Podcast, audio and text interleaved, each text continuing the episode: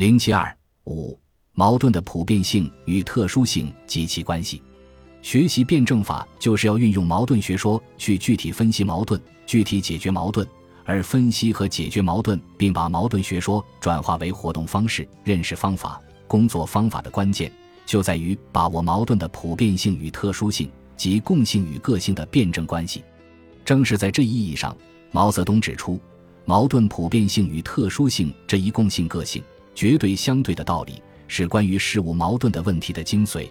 不懂得它，就等于抛弃了辩证法。矛盾的普遍性，矛盾的存在是普遍的，没有什么事物不包含矛盾。矛盾存在的普遍性有两方面的意义：从共识态看，矛盾存在于一切事物之中；从历史态看，每一事物的发展过程自始至终都存在着矛盾。换言之，矛盾无处不在，无时不有。正如毛泽东所说。矛盾的普遍性或绝对性这个问题有两方面的意义，其一是说，矛盾存在于一切事物的发展过程中；其二是说，每一事物的发展过程中存在着自始至终的矛盾运动。矛盾是一切现实存在着的事物及其运动过程的本质。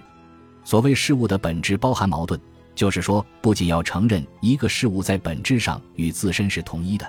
而且还要承认一个事物在本质上与自身又是对立的，只有承认每一事物的本质中都包含着肯定自身和否定自身两种对立的因素，才能把事物的运动理解为是事物自己的运动、自身的运动，才能真正达到对事物的辩证理解。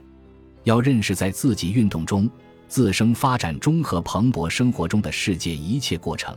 就要把这些过程当作对立面的统一来认识。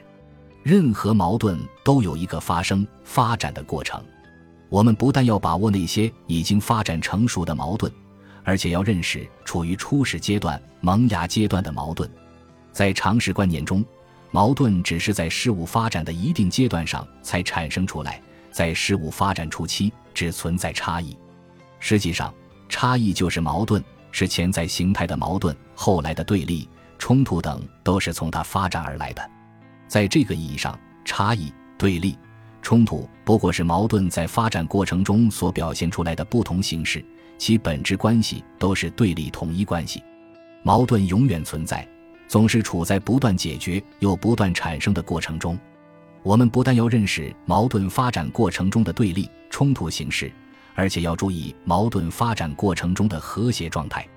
古希腊哲学中的毕达哥拉斯学派提出了和谐这一范畴，并认为和谐就是将不同的东西美好的连接调和在一起。中国古代哲学家则提出和而不同这一思想，并认为和实生物，同则不济。这表明和谐以不同的东西的存在为前提，是矛盾运动的一种结果，是矛盾存在的一种状态。任何社会都存在矛盾，构建和谐社会就是一个不断化解矛盾、实现人与自然和谐共生、人与人和谐相处的过程。